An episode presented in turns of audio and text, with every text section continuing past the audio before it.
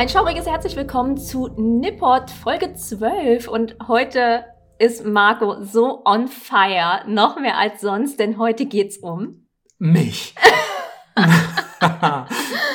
nee, nicht ganz, also ein bisschen vielleicht, aber es geht heute um japanisches Horrorkino.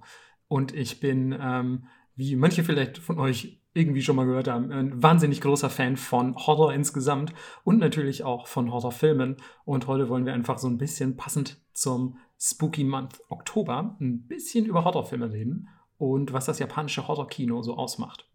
Ihr könnt es nicht sehen, aber er freut sich einfach so sehr.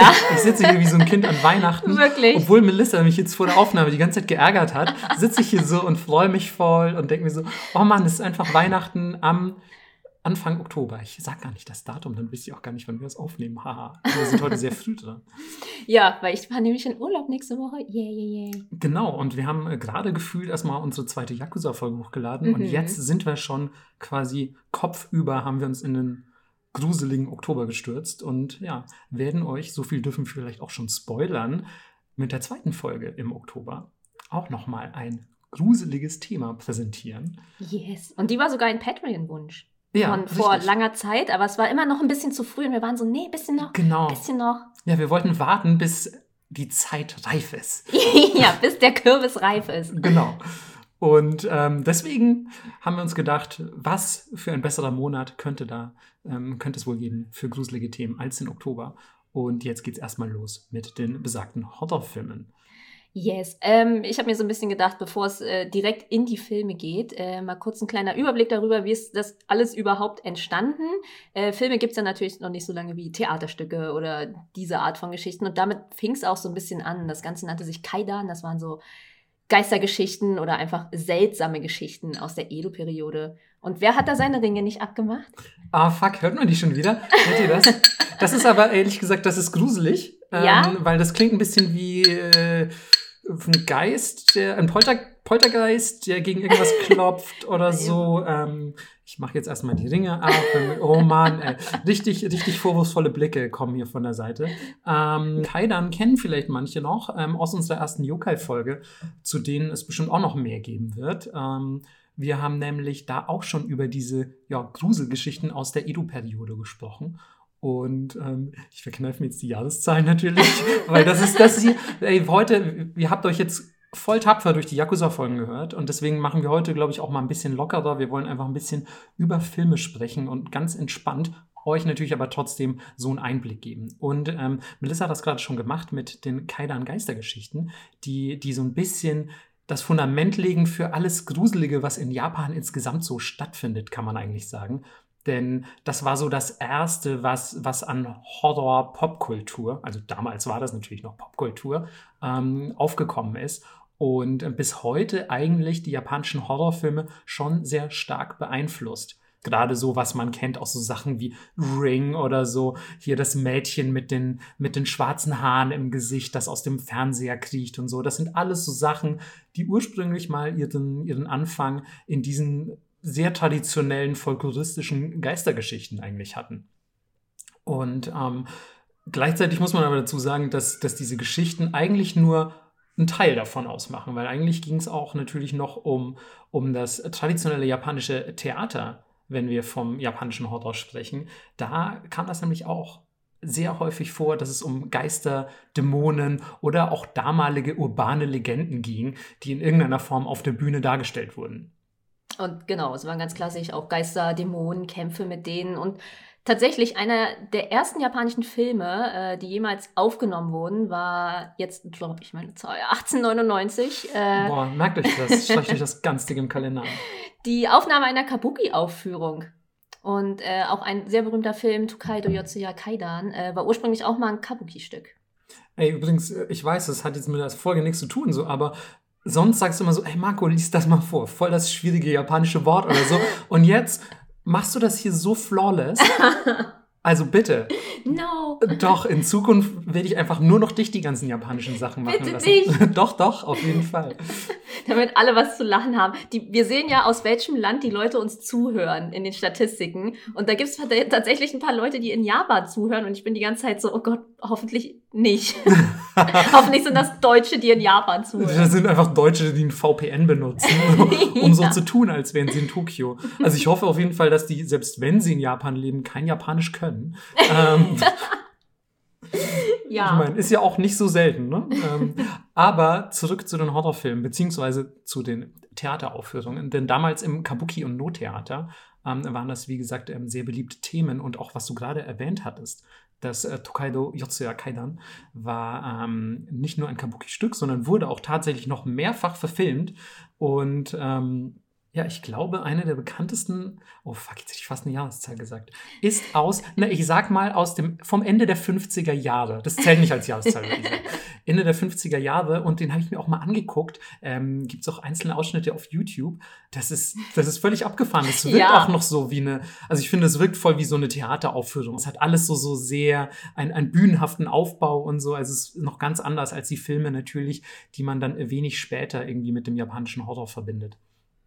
Und damit äh, ging es dann auch gleich weiter. Ich weiß nicht, wer von euch ähm, auch so in normaler Filmgeschichte drin ist. Es gab einen Film, äh, Das Kabinett des Dr. Caligari. Wenn ihr den nicht gesehen habt, das gibt garantiert auch komplett auf YouTube zu sehen und ihr mögt so ein bisschen, ja, Tim Burton, spooky Sachen, zieht euch das mal rein. Der geht auch nicht lange. Ähm, ich haben hab, wir damals im Kunstunterricht haben wir den angeguckt. Ja, ich habe den damals im Filmmuseum das erste Mal in riesengroß gesehen und dann haben sie auch so schräge Sachen gebaut und so mhm. und auch ähm, Rob Zombie, falls das jemand was sagt, so ein Metal Dude hat auch ein ziemlich geiles Musikvideo gemacht, was auch ganz klar davon inspiriert ist. Also dieser Film hat einfach unfassbar viele Leute geprägt und diese Klischee Gothic Horror Ästhetik mit so schiefen Häusern, schwarz-weiß. Ähm, das war auf jeden Fall eine Sache. Und es gab einen japanischen Film Mitte der 20er, ähm, sehr surreal, auch natürlich in schwarz-weiß ging ja nicht anders. Äh, A Page of Madness. Und wer den nicht gesehen hat, ich weiß gar nicht, ob man den komplett auf YouTube findet, aber man findet auf jeden Fall Ausschnitte, kann sich das auch mal reinziehen. Also falls ihr Inspo braucht für euer Halloween-Outfit oder falls ihr gerade auch irgendwas drehen wollt oder Fotos machen, gönnt euch das mal. Tatsächlich habe ich den selber gar nicht gesehen. Ich kenne auch nur Ausschnitte davon, beziehungsweise weiß halt um seine Bedeutung als, als surrealer japanischer Film. Das ist ja, glaube ich, auch kein Horrorfilm im eigentlichen Sinne. Es war das erste Mal, dass es so in so eine surreale Richtung ging ähm, und, und vielleicht auch Dinge dargestellt wurden, die man sonst bisher auf Leinwand oder im Theater nicht gesehen hat. Aber den würde ich mir echt super gerne mal anschauen, muss ich sagen.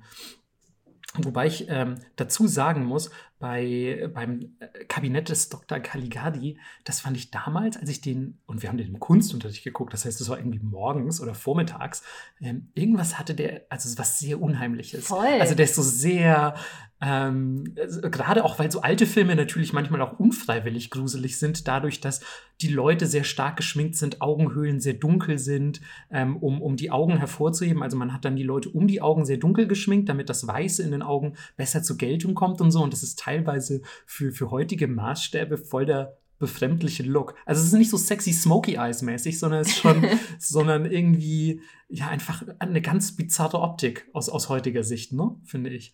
Ja, und die spielen natürlich auch sehr spezifisch und die Framerate und so, das war ja alles noch äh, Frames. Framerate. Ja, wie das aufgenommen ist und wie viele Bilder pro Sekunde abgespielt werden und so, das ähm, hat alles ganz anders funktioniert und auch wie die Licht gesetzt haben und so. Ich fand das mega geil. Ja, ich, also ich finde es auch von der Ästhetik super cool, aber wie gesagt, damals ganz schön unheimlich. Ich kann ich mir vorstellen, dass das bei Page of Madness nicht anders war, natürlich. Ja, also ich finde auch, wenn man die heute sieht, ähm, ist es natürlich nicht wow, die Bauchdecke wird aufgeschlitzt und hier sind alle Organe. Es hat halt so eine andere Form von Gruseligkeit. Ist das ein Wort? Keine Ahnung. Auf jeden Fall. Wobei man auch dazu sagen muss, ähm, Horror ist ja sowieso eine krasse Definiz äh, Definitionssache. Voll. Und ähm, was du gruselig findest, findet jemand anders vielleicht überhaupt nicht gruselig und umgekehrt.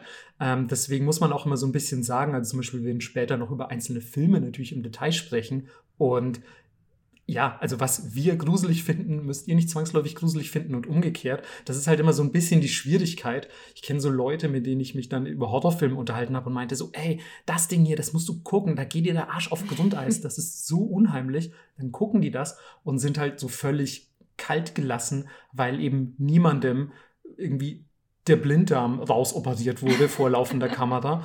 Und, und ähm, mir ging es dann persönlich eher um ganz andere Aspekte des Films oder so. Das finde ich ist natürlich auch was, was Horror sehr interessant macht. Ähm, das ist am besten was, was ihr so ein bisschen im Hinterkopf behaltet bei dem Ganzen. Nicht, dass ihr jetzt das Kabinett des Dr. Caligari guckt oder Page of Madness und so, ey, diese Nippot-Penner, was die als gruselig bezeichnen, echt, ey, super lame. Was aber nicht super lame ist, sondern tatsächlich ziemlich gruselig und ich finde, das wird auch immer gruselig sein, sind diese japanischen Mädchen mit langen Haaren. Voll, voll also wirklich. Ey, ohne Scheiß, als ich das erste Mal auch Ring oder sowas gesehen habe, oder Ringu, Ja. wie es, bei uns gab es damals immer tatsächlich die, äh, die Unterscheidung zwischen Ring und Ringu. Man hat wirklich auch Ringu gesagt, um den japanischen Ah, okay. Film zu bezeichnen, weil es gibt ja noch ein, ein Remake, ein amerikanisches. Und ähm, boah, da müssen wir auch noch drüber reden, übrigens, über so, über so eine Remake-Sachen. Ähm, aber als ich da das erste Mal Sadako aus dem Fernseher hab krabbeln sehen, dachte ich auch so, wow, holy shit, Mann. Und dann sieht man so ihr eines Auge unter Ja. diesen Haarsträhnen und so und denkst du so, oh mein Gott, das ist so unfassbar gruselig. Ich raste aus. Ähm, ich glaube, ich habe den sogar geguckt, als ich allein zu Hause war. Wow. Und, und, ähm, und ja, meine, meine Eltern, also ich war damals natürlich noch bei meinen Eltern wohnhaft und die wohnen so am Waldesrand in einem kleinen Dorf in Bayern. Und, ähm, und es war irgendwie dunkel draußen und so. Und dann guckst du plötzlich The Ring oder Ringu damals. Und, und ähm, das hat alles ja auch so eine, so eine ganz, so eine ganz unheimliche VHS-mäßige Atmosphäre. Das ist ja ein Film von 98, also jetzt nicht so wahnsinnig neu. Und ja, ich fand's, fand's echt super abgefahren. Ich meine, gerade weil du das Medium Fernsehen ja auch noch vor dir hast, ne? Also quasi da krabbelt ein Monstermädchen aus dem Fernseher und du guckst das Ganze auf einem Fernseher. Das ist so wundervoll Meta auch. Deswegen, ähm, ja, hat mich nachhaltig geprägt, glaube ich, der Film. Aber sowieso, erstmal zu diesen, zu diesen langhaarigen Girls, die sind halt echt so allgegenwärtig im japanischen Horror, muss man dazu Ja. sagen. Und das nicht erst seit gestern, weil ähm, die kommen natürlich auch aus dieser Kaidan-Sache, also aus diesen klassischen Geistergeschichten aus der Edo-Zeit. Und ja, sind wann zum ersten Mal aufgetaucht? Filmisch, Melissa? Oh. Nee, ich will einfach, dass du die Jahreszahlen sagst. 1953. Habe ich meine Hausaufgaben heute gemacht oder Ey, was? wie du die Hausaufgaben, ohne Scheiß, Mann, Fleißbienchen Deluxe, wirklich. Yes. genau, äh, Tales of Ugetsu. Ähm, da könnte man sagen, das ist so der erste klassische japanische Horrorfilm und ja, der Prototyp für alles, was danach kommt. Also das ist so ein klassisches Genre meiner Meinung nach. Einfach Frauen, denen irgendeine Art von Unglück angetan wurde und die jetzt Rache wollen. Ja, das hatten wir teilweise sogar schon bei den Yokai, dass, Ja. dass das quasi als Motiv gar nicht so unbeliebt ist. Sowieso Rache, habe ich das Gefühl, im asiatischen Raum sehr, sehr beliebtes Thema. Auch gerade wenn es noch so ins Paranormale reingeht, dass dann irgendwelche Geister Rache nehmen für irgendwas, was ihnen angetan wurde und so. Und ist mittlerweile natürlich auch weit über die Grenzen Asiens hinaus ein, ein super, super beliebtes Horrorthema eigentlich. So der Geist, der keine Ruhe findet und dann zurückkommt. Ja. Egal mit welcher Frisur. Ob das jetzt lange schwarze Haare im Gesicht sind oder irgendwas anderes. Aber findet man mittlerweile ganz schön häufig. Ja, aber wie gesagt, äh, manche Leute, die finden das überhaupt nicht gruselig. Ich kannte auch Menschen, die haben einfach nur gelacht. Ey, vor allem, äh, das finde ich, ja, finde ich, finde ich immer wieder traurig. Es gibt so Leute, die zum Beispiel Ring echt, ja, sage ich mal, ein bisschen lächerlich finden. Ja, genau. Aber ich, meiner Meinung nach hat man sich dann einfach nicht zu sehr auf den Film eingelassen, weil der lebt halt natürlich schon auch von seiner Atmosphäre. Und ich finde, wenn du jemand bist, der, der sich nur schwer auf eine Atmosphäre in einem Film einlassen kann, dann ähm, entgeht dir oft auch so ein bisschen, gerade im Horrorbereich, was der Film eigentlich aussagen will oder drauf haben könnte. Weil, ja, ich weiß nicht, so diese, diese ganzen typischen Sachen, die man, die man aus dem Horror heute kennt, so irgendwie Gore, also, also quasi sehr blutige Szenen, wo jemandem das Bein abgeschnitten wird, oder auch so Jumpscares, so der Zombie springt aus dem Schrank oder was weiß ich. Das ist halt alles eigentlich nur oberflächliche Augenwischerei, wenn ich ehrlich bin. Und was ein richtig geiler Horrorfilm ist, der arbeitet über die Atmosphäre. Und das macht Ring eigentlich schon, finde ich. Ja, das ist halt wirklich Taste, ne? Also ich habe einfach in meinen Teenagerjahren mir so viel abgefuckten Scheiß reingezogen, dass Das ich, glaube ich sofort, ey. Das glaube ich sofort. dass ich einfach für Jumpscares und diesen ganzen Gore-Kram einfach nicht mehr empfänglich bin. Mich langweilt das Hey, eigentlich eher. same, same, same. Und ähm, deswegen holt mich das auch nicht so ab. Ah, da ziehe ich mir lieber so schön was so Edo Gothic rein, wie man so schön sagt. ähm, was übrigens eine ganz tolle Filmbezeichnung ist. Also Edo ist, wie ihr vielleicht aus vorherigen Folgen wisst, die alte Bezeichnung für Tokio und Gothic, ja, muss ich wahrscheinlich nicht mehr erklären. Ähm, und Edo Gothic bezeichnet eben diese Art von, von Film, die so auf diesen klassischen Kaidan basiert und, und auch, sage ich mal, ja, vielleicht ähm, in der damaligen Zeit sogar spielt. Es muss nicht zwangsläufig sein, aber einfach so ein bisschen diese, diese Parallelen zu diesen damaligen Gruselgeschichten und urbanen Legenden. Und ähm, da sind meiner Meinung nach mitunter die besten japanischen Horrorfilme teilweise auch entstanden, einfach in dieser, in dieser Periode. Kamen ja nachher noch ganz andere, ähm, wie zum Beispiel, so, ich glaube, wann hatten das angefangen mit so diesen ganzen Pink-Eger, also diese diese Gore-Sachen und, und Erotik-Sachen. So Ende, Ende 60er, 70er, glaube ich. Hm. Ja, ähm. also Sassodi und so, das war schon 70er. Ja. Das sind dann so, so Exploitation-Filme, so Indie-Sachen und so. Das war dann irgendwie ein ganz neues, ganz neues Ding. Ja, wahrscheinlich 60er auch, weil wegen äh, liberalen Strömungen und so. Genau. Und, dann, und dann irgendwie plötzlich sehr starke Frauenfiguren auch und so, wo es dann richtig abging die dann irgendwie ohne Geister zu sein ultimative Rache nehmen und den Leuten einfach sich auch so so hier ähm, wie heißt denn das? Ähm, in, ich glaube in the realm of the senses oder so heißt es auf Englisch. Ich weiß gar nicht mehr wie er auf auf Japanisch hieß wo die Frau dem Typen den Penis abschneidet und so. Also es, also da gab es dann eine ganz andere Art von Film auch plötzlich ähm, ja, das hing so ein bisschen damit zusammen, dass das ähm, Jugendschutzgesetz in Japan ein bisschen schwammig ist mit diesem Film, weil alles war erlaubt zu zeigen, außer Genitalien und Schamhaare. Ich möchte nochmal betonen, dass auch das Jugendschutzgesetz auch gegenwärtig noch ja. immer sehr weird ist in Japan. Ähm, aber bitte fahr fort. Genau, und ähm, deswegen waren die so, okay, alles klar, keine Schamhaare, keine Genitalien, aber ey, wie wär's, wenn ich hier Leute ausweide und ähm, Teile im Raum verstreue, Tonnen von Blut, es ist unfassbar brutal, Gore galore, sage ich mal. Mhm. und das hat dann so einen mega Hype abbekommen. Ja. Also und, ja, in dieser Zeit wurden halt krasse Filme einfach produziert. Auf jeden Fall. Also es hat angefangen, wie gesagt, mit so, mit so pinke Eger. Das bedeutet übersetzt einfach nur pinke Filme. Und pink steht in der Regel dafür, dass man einfach Haut sieht, ähm, beziehungsweise für eine erotische Komponente. Und ähm, das hat sich dann teilweise eben auch nachdem das so ein bisschen abgeflaut ist und man gesagt hat, so, ey, jetzt haben wir genug einfach nur pinke Eger gedreht, jetzt machen wir wieder auch noch ein bisschen so, so den klassischen Horror dazu. Dann gab es so, so Kaidan-Stories, die aber gleichzeitig ein bisschen was von Pinko Eger hatten. Und da sind dann auch super interessante Filme damals entstanden. Und ich sehe zum Beispiel in deinen Notizen. Melissa hat ihre Notizen übrigens gerade so auf dem Bildschirm. Und ich habe hier so, so Papiernotizen. Ich muss mal kurz ein bisschen rascheln. Ich habe die auch jetzt gemäß ähm, des Themas unserer Folge, habe ich die so in so, einem, so einem großen Federkiel bei Kerzenlicht habe ich die geschrieben. Und, Am Kamin. Ähm, ja, nee, äh, auf, dem, auf dem Dachbodenzimmer. So, oh. in, der, in, so einer ganz kleinen Dachkammer. Ja. Und, und bei Kerzenlicht, es gab nur eine einzelne Kerze und im Hintergrund stand irgendwie, man wusste nicht, ob es ein Kleiderständer ist oder ein, oder ein dunkler Schattenmann in der Ecke steht. Das war alles sehr gruselig, als ich diese Notizen geschrieben habe. Das ist ganz altes Papier, so pergamentförmlich. Und jetzt höre ich auch mal kurz auf zu rascheln, aber ich hatte mir irgendwas Geiles dazu aufgeschrieben, weil du hast Hausu auf deiner Liste, ja. der aus genau dieser, aus dieser Zeit kommt und auch einer wirklich der geilsten japanischen in Anführungszeichen Horrorfilme ist. Ja. weil, ja, gruselig fand ich ihn nicht, wenn ich ehrlich nee. bin, aber geil ist er auf jeden Fall. Also ich finde auch, der ist mega surreal. Es, also es fängt ganz klassisch an mit so mehrere Girls in einem Haus. Ihr hört ja schon Hause in einem Haus in, im Wald. Und eine nach der anderen krepiert.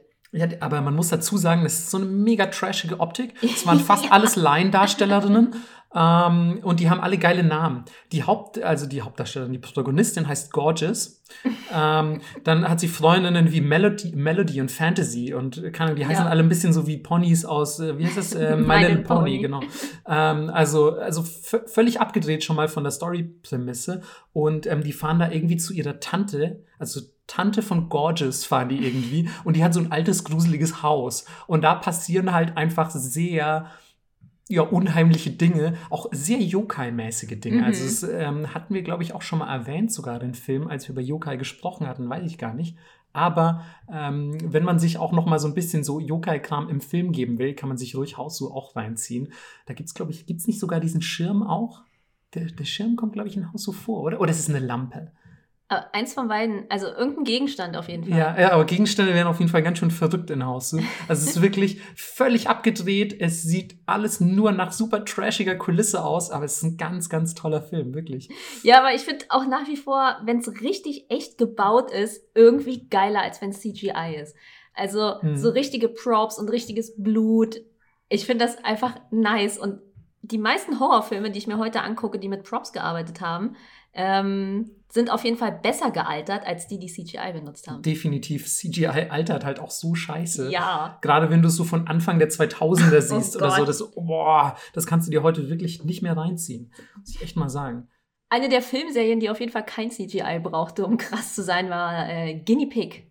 Und das war so eine ganze Serie. Es war ultra brutal. Also wirklich richtig hardcore Gore, wenn ihr zart beseitigt seid, guckt euch den auf jeden ja, Fall nicht an. Das war wirklich so, was waren das? 80er, glaube ich, so, da war, war wirklich schon äh, echt. Also das, das ging so ab und ist wirklich eine ganz widerliche Reihe, meiner Meinung nach. Also ich habe, glaube ich, die ersten beiden gesehen und das sind sechs Teile insgesamt, die auch teilweise von, von Hino Hideshi ähm, entweder gescriptet oder sogar, ähm, wie sagt man, Re Regie geführt wurden. ähm, wie sagt man denn? Re, Re directed einfach. Wie sagt, ja, man, wie sagt man directed auf, auf Deutsch? Deutsch. Hm. Tja, gute Frage. Jedenfalls wurden diese Filme auch von, ähm, von Hideshi Hino teilweise ähm, directed. Und das ist ein, ich weiß nicht, wer von euch den kennt, aber in Manga-Kreisen ist er eigentlich gar nicht so unbekannt. Der hat nämlich so Sachen wie ähm, Chigokuhen Panorama of Hell gezeichnet. Ich weiß nicht, ob das irgendwer gelesen hat. Ich glaube, er ist nie nach Europa gekommen oder vielleicht Frankreich, aber ich glaube außerhalb von Frankreich nie, denn er ist einfach ein ultra abgefuckter Manga. Das ist auch ein Typ, der irgendwie in so einer höllenartigen, auch so postapokalyptischen Landschaft wohnt und er malt einfach immer mit Blut und, und Gedärm und so. Und das ist ja auch in einem der Guinea Pig-Teile so. Ich glaube, in ähm, Mermaid in a Manhole heißt der Teil, glaube ich. Also die haben auch so wirklich abgefahrene ja. Namen. Und während am Anfang der erste, der war noch einfach so wirklich so, so ein Snuff-Folter-Porno eigentlich. Also da haben wirklich Leute einfach nur, nur eine Frau gefoltert und haben da so heiße Nadeln ins Auge gesteckt, haben der Fingernägel irgendwie rausgezogen mit einer Zange und so. Also wirklich absolut ekelhaft, auch nach heutigen Maßstäben noch, ja. weil das echt relativ authentisch alles aussieht. Es gibt ja auch diese urbane Legende, dass, ähm, dass Charlie Sheen einen dieser Filme gesehen hätte und, ähm, und dann damit zum FBI gegangen ist, weil er dachte, das ist ein echter Snuff-Film. Was? Und ähm, dann musste, musste ähm, der Regisseur quasi ähm, beweisen, dass das alles nicht echt ist und nochmal irgendwie äh, quasi die Machart der Tricks schildern und erläutern. Deswegen gibt es auch zwei Making-ofs zur Guinea Pig-Reihe. Ähm, und, und man musste quasi beweisen, nein, wir haben keine Leute wirklich umgebracht für diesen Film. Gab es ja auch, glaube ich, eine Gerichtsverhandlung. Ja, so. der Producer musste vor Gericht. Ja, also wie abgefahren ist das? Ja. Und, und, ähm, und dieser Hideshi Hino, dieser, dieser äh, eigentliche Mangaka, ähm, hat da eben auch mitgearbeitet. Und wenn ihr mal einen seiner Manga lest mit sehr eigenwilligem Zeichenstil, werdet ihr sehr, euch sehr leicht vorstellen können, in welche Richtung diese Guinea Pig-Reihe geht. Ich möchte aber an dieser Stelle einfach davon abraten, die anzugucken. Das ist einfach wirklich nur Torture-Porn, finde ich. Ja, also ich habe den ersten, also ich weiß gar nicht mehr, ob das der erste war, aber ich glaube, es war der erste mhm. gesehen und es gibt nicht viel, was gruselig ist. Es ist einfach nur super eklig. Ähm, es gibt wenig Story irgendwie. Nee, der erste hat eigentlich überhaupt keine Story. Ja, genau.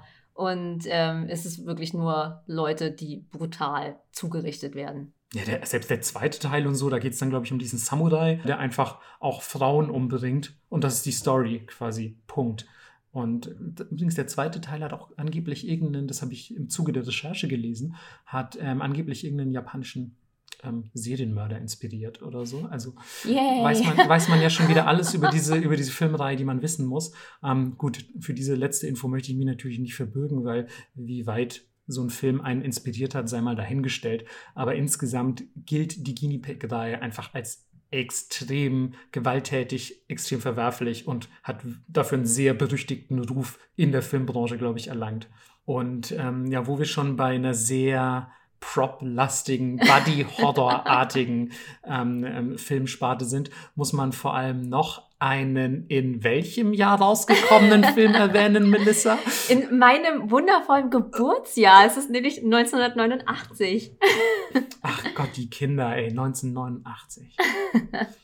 ja, Tetsuo kam und Tetsuo war einer der Filme, der mich super abgefuckt hat. Ich habe den gesehen. Voll, Mann. mit, mit einer gemeinsamen Freundin und sie hatte sich einfach die DVD ins Blaue hinein bestellt. Ähm, falls ihr auch mal denkt, boah, ich hätte gern irgendwie eine Blu-ray und ich weiß nicht so richtig, ich will irgendeinen abgefahrenen Scheiß oder irgendwas Seltsames. Rapid Eye Movies könnt ihr nie daneben greifen, ist immer seltsam, ist mhm. immer gruselig, ist immer absurd. Und genau aus, dies aus diesem Verleih kam das auch. Und wir saßen da, haben uns das reingezogen und haben den Film ausgemacht und wir saßen einfach beide da und waren kurz still. Es ist auch wirklich gerade wenn du vorher noch nichts so in Richtung David Lynch, Eraserhead und so surreales Zeug gesehen hast, ist Tetsuo the Iron Man wirklich komplett abgefuckt. Es geht nämlich um einen Mann, der immer mehr zu einem Cyborg wird und immer mehr seines, seines Körpers wird quasi zu Technologie, zur Maschine. Es ist auch in einer Zeit entstanden, wo einfach so der, der Technologieboom einfach sehr, sehr stark war und man vielleicht auch so ein bisschen, ja, die Furcht vor der Technologie genau. gespürt hatte und man nicht wusste so, ey, was kommt da alles noch auf uns zu, auch so an Körpermodifizierungen, wie, wie wird unser menschlicher Körper in der Zukunft so eigentlich funktionieren? So, ist das Teil Maschine, Teil Mensch so? Also alle waren sich so ein bisschen unsicher und genau in so einer Zeit ist Tetsuo entstanden also auch schwarz-weiß trotz 89. Also es ist ja keine Selbstverständlichkeit, dass 89 noch Schwarz-Weiß-Filme gedreht werden. Und ähm, so sehr experimentell. Also es ist auch teilweise so, wie ich in Erinnerung habe. Ich habe ihn nur zweimal gesehen und das ist schon echt super lange her. Ähm, so, so shaky Camera auch ja. ein bisschen und alles teilweise auch so, du weißt gar nicht richtig, was auf dem Bildschirm gerade passiert. Also es ist echt extrem surreal und abgefuckt. Aber wenn man sowas das erste Mal sieht, ist es natürlich Horror pur. Ja, vor allem der Soundtrack, wenn man den so nennen kann. Ja, wir hatten es vorhin schon davon, den hatte ich gar nicht mehr in Erinnerung. Ja, das war halt super viel so Noise, Kram, gar nicht richtig Musik, eher so Geräusche und ähm, ja, mich hat tatsächlich auch dieser Soundtrack so mega mitgenommen, weil es teilweise so anstrengend war und wir saßen beide da und waren so, boah, wollen wir einfach ausmachen? Dann warst du, nee, Mann, wir haben jetzt die scheiß DVD gekauft, wir ziehen das jetzt bis zum Ende durch. Ja, Mann, der war wirklich mega anstrengend zu gucken. Ja, also Respekt, dass du den zweimal gesehen hast. Es gibt so Filme in meinem Leben, bei denen bin ich froh, dass ich sie gesehen habe. So ein paar von David Lynch, dann auch so Brazil von Terry Gilliam und so, aber die will ich einfach nicht nochmal sehen. Kenne ich auf jeden Fall. Auch so Sachen wie Inland Empire von David Lynch. Ja, genau. Das ist wirklich tausend Jahren nicht mehr gucken. Nee. Einfach das einmal gesehen und dann so, ah, okay, das ist es also. Habe ich verstanden. Ciao, ich bin draußen. Verstanden? Mm, eigentlich äh, nee, nicht. Eigentlich nicht. eigentlich habe ich ihn nicht verstanden. ähm, ja, ich bin ehrlich gesagt ein bisschen froh, dass es dabei nicht geblieben ist, sondern dass dann einfach so eine ganz andere Phase des japanischen Horrors angefangen hat. Nämlich es gab dann einfach so wieder ein bisschen ja, einerseits gab es so, so eine Rückkehr zu diesen, zu diesen Kaidan-artigen Stories, da gibt es sehr viel und, ähm, und gleichzeitig ist auch so in, im japanischen Kino ein sehr beliebtes Motiv geworden, einfach so das Zerbrechen der Harmonie und der klassischen Familienstruktur, weil halt im asiatischen Raum auch einfach Familie echt eine wichtige Bedeutung hat und auch, wow, also die Harmonie, Folge 1, nee, Folge, Folge Ne, doch, Folge 1, weil Folge 0 ist unsere Vorstellung. Ja. Und Folge 1, da haben wir das schon mal erwähnt, wie wichtig Harmonie in der japanischen Gesellschaft ist. Und das Zerbrechen dieses Harmoniekonzepts und das Zerbrechen der so wichtigen Familie, dieser nuklearen Kernfamilie, ist, ist einfach auch voll die Horrorvorstellung so im japanischen Kino. Deswegen findet auch ganz viel so immer gefühlt so auf, auf so einer ja, Familienerzählebene statt. Und da sind wir eigentlich heute immer noch, finde ich, so ein bisschen im japanischen ja. Horrorkino. Voll. Also so Klassiker wie The Ring, The Grudge, A Tale of Two Sisters. Ähm, so ein bisschen würde ich da auch. Ja, Audition kommt nicht direkt damit rein, ich verstehe das, aber für mich ist es so ein, so ein ähnliches, eine ähnliche Mut irgendwie. Ich muss, äh, ich verstehe vollkommen, was du meinst. Ich will nur kurz anfügen, A Tale of Two Sisters ist äh, ein koreanischer Film. Wirklich? Ähm, ich dachte immer, der wäre japanisch. Nee, muss ich, muss ich leider enttäuschen. Ähm, oh bevor Gott. die, bevor oh die Cineasten, die zuhören, voll ausrasten. Und ich würde sogar sagen, A Tale of Two Sisters ist einer meiner Top 5 mhm. Filme aller Zeiten. Aber tut dir leider nichts zur Sache, weil koreanisch. Ähm, dafür hast du Audition genannt, was auf jeden Fall da auch reinpasst und was ein mega guter Film ist. Ja. Ähm, äh, ja, wir sollten sowieso erstmal, äh, bevor wir jetzt hier so, so, zu den Filmen übergehen, die wir, die wir in der Gegenwart eigentlich ganz geil finden, was würdest du sagen, unterscheidet das japanische Horrorkino am krassesten vom, vom amerikanischen oder westlichen Horrorkino? Ähm, ich finde, es ist viel subtiler. Es gibt ganz oft keine Musik, mhm. was irgendwie so eine super seltsame Stimmung erzeugt und was es auch schwieriger zu inszenieren macht. Weil sobald du dir ähm, die Ohren zuhältst, auch kleiner Tipp für Leute, die Horrorfilme gucken müssen und nicht wollen, ähm, sobald ihr euch die Ohren zuhaltet, sind Sachen nicht mehr gruselig. Äh, so funktionieren Jumpscares. Das ist einfach eine physische Reaktion, weil es in dem Moment laut geworden ist. Mhm. Und ähm, sobald du keine Emotionen über Musik transportieren kannst, wird es sehr schwer, Emotionen hervorzurufen. Das ist in Trash-TV ist das auch ein ganz, ganz gewöhnliches Stilmittel, dass man dann einen traurigen Song nimmt, obwohl es gar nicht so super dramatisch ist, einfach um es dramatisch zu machen. Und ähm, ja, das ist mir immer mega aufgefallen. Die Leute spielen natürlich anders und ähm, ich finde, oft sind es so Cheap Tricks einfach, die im Ami-Kino benutzt werden. Total. Also, du hast eigentlich schon die wichtigsten Punkte genannt, finde ich. Also für mich ist es im amerikanischen Kino der totale Nervfaktor, dass eigentlich fast nur noch mit Jumpscares gearbeitet wird. Also, wie schon Melissa gesagt hat, ist einfach ein lautes Geräusch oder irgendwas kommt, kommt um die Ecke, nachdem es komplett still war, in Verbindung mit einem lauten Geräusch. Das heißt, ihr habt einen visuellen Reiz und einen Audio, also quasi einen audiovisuellen Reiz. Und ähm, ja, der Zombie springt aus dem Schrank mit einem lauten Knall, obwohl es gerade noch still war und man sich so ein bisschen in Sicherheit wähnte. Und das ist einfach so, es ist egal, ob da ein Zombie im Schrank ist oder einfach nur, keine Ahnung, eins von den Teletubbies. Du würdest dich einfach fucking erschrecken. Okay, ich würde mich sowieso erschrecken, wenn ja. eins von den Teletubbies in meinem fucking Schrank wäre. Aber ihr wisst, was ich meine. Also es ist völlig egal, ob das eigentlich was Gruseliges ist, weil es ist einfach nur ähm, eine Schreckreaktion, die mit Grusel und mit, mit handwerklicher Kunst meiner Meinung nach sehr wenig zu tun hat. Und im japanischen Horrorkino gibt es die deutlich weniger. Ich will nicht sagen, dass es die gar nicht gibt, aber die gibt es halt echt deutlich, deutlich weniger als, als im amerikanischen Horrorkino.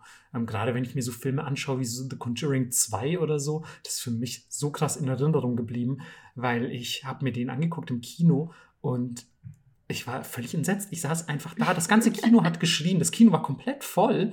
Und, und die Leute haben geschrien. Die sind so richtig ausgerastet, wie man das teilweise fast ein bisschen so von, von den Klischees amerikanischer Kinovorstellungen Was? kennt.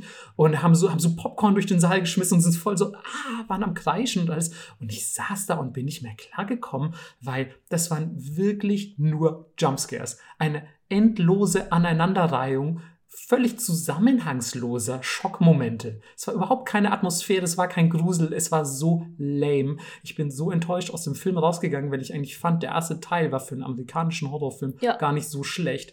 Und ähm, und im japanischen Horrorkino arbeitest du viel mehr über Atmosphäre, finde ich. Und vor allem, was ich sehr, sehr geil finde, und da sind wir wieder bei einem meiner Lieblingsthemen, ähm, denn das japanische Horrorkino arbeitet voll krass, meiner Meinung nach, nach den Prinzipien Lovecrafts, also des berühmten Horrorautors, weil der gesagt hat, so, ey, das Gruseligste auf der Welt ist das, was man nicht kennt. Also, du hast am meisten Angst vor dem Unbekannten.